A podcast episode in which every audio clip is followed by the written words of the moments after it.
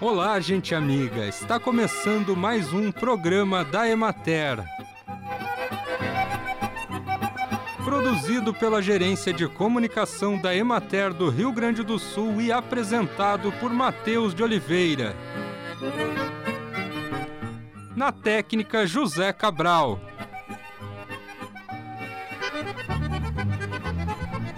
No início de 2022, a Organização Mundial da Saúde emitiu alerta mundial anunciando o aparecimento de uma nova hepatite não provocada pelos vírus das hepatites clássicas.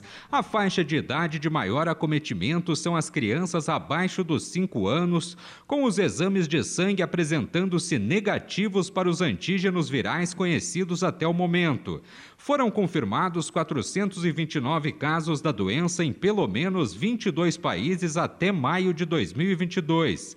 No Brasil, 76 casos foram notificados, destes 64 estão em investigação e 12 já foram descartados.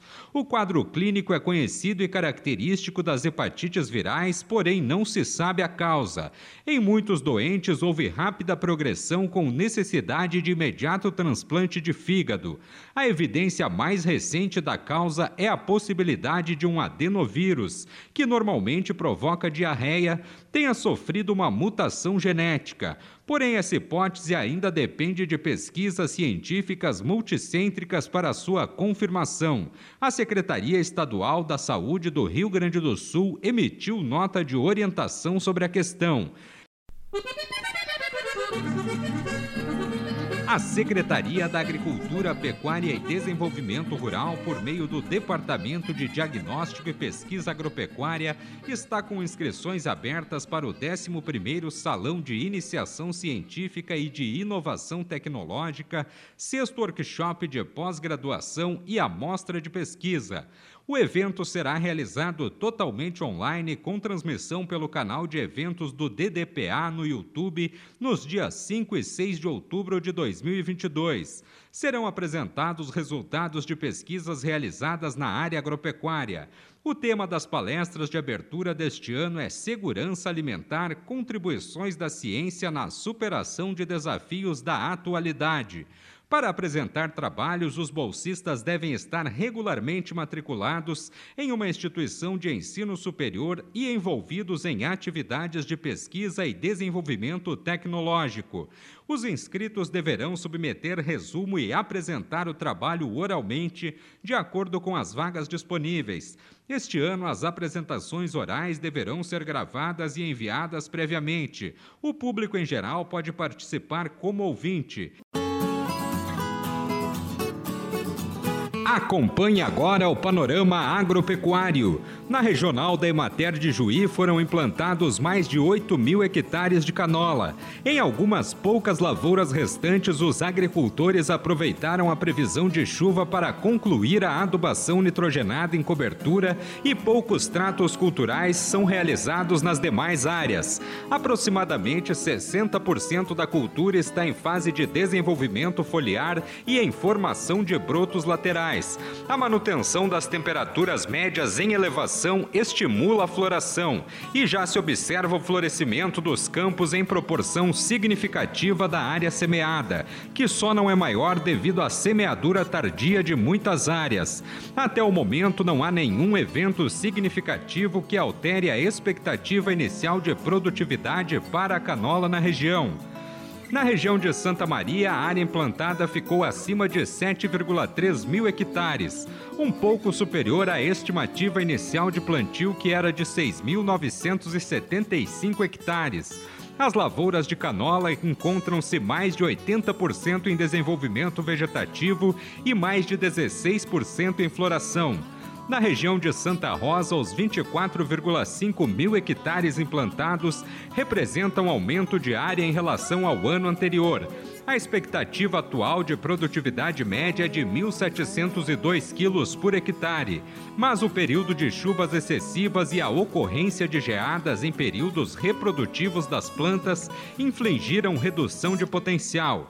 Com o plantio iniciado em maio, 36% das lavouras de canola estão em desenvolvimento vegetativo, 42% em floração, 19% em enchimento do grão e há 4% em maturação do grão. As melhores condições de luminosidade durante a semana passada aceleraram a evolução da floração.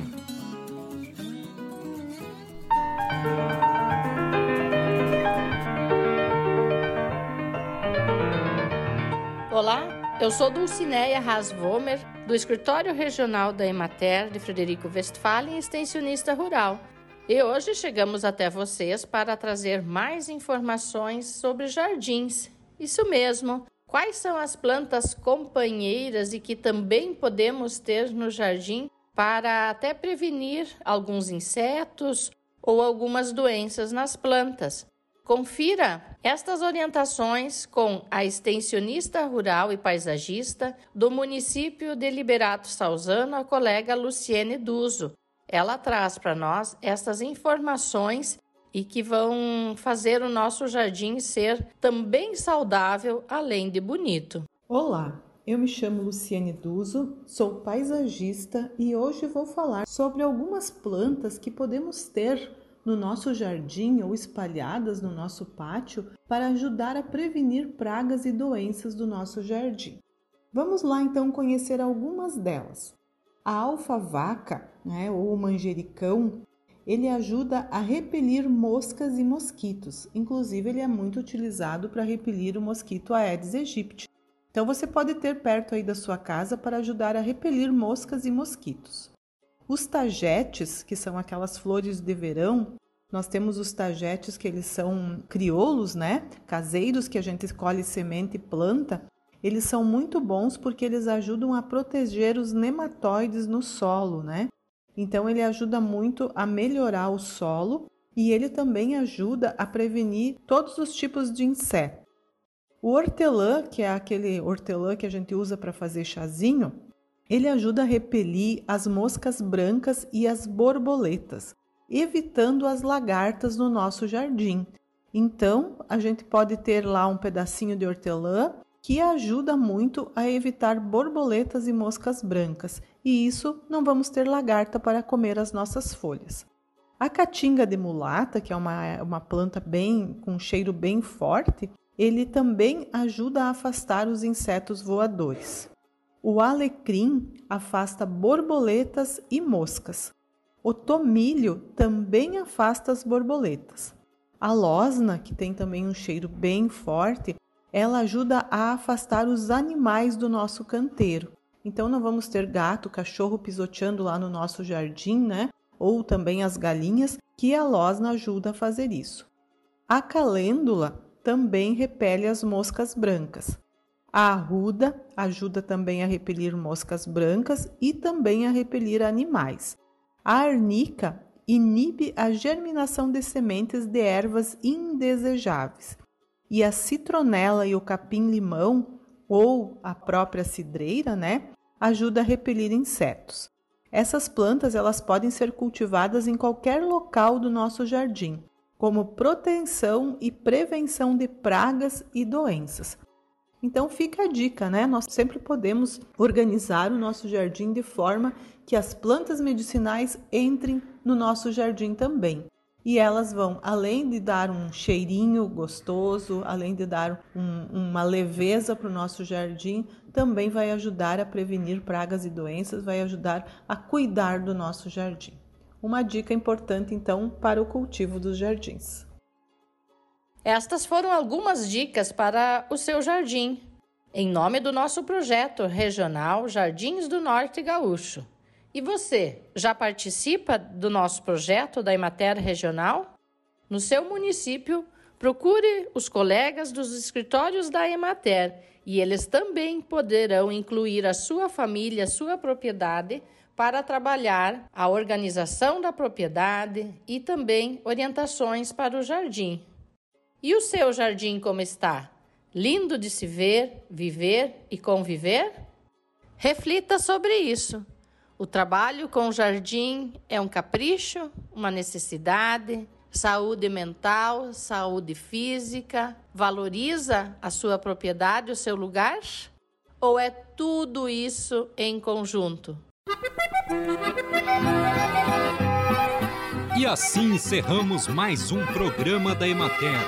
Um bom dia a todos vocês e até amanhã neste mesmo horário.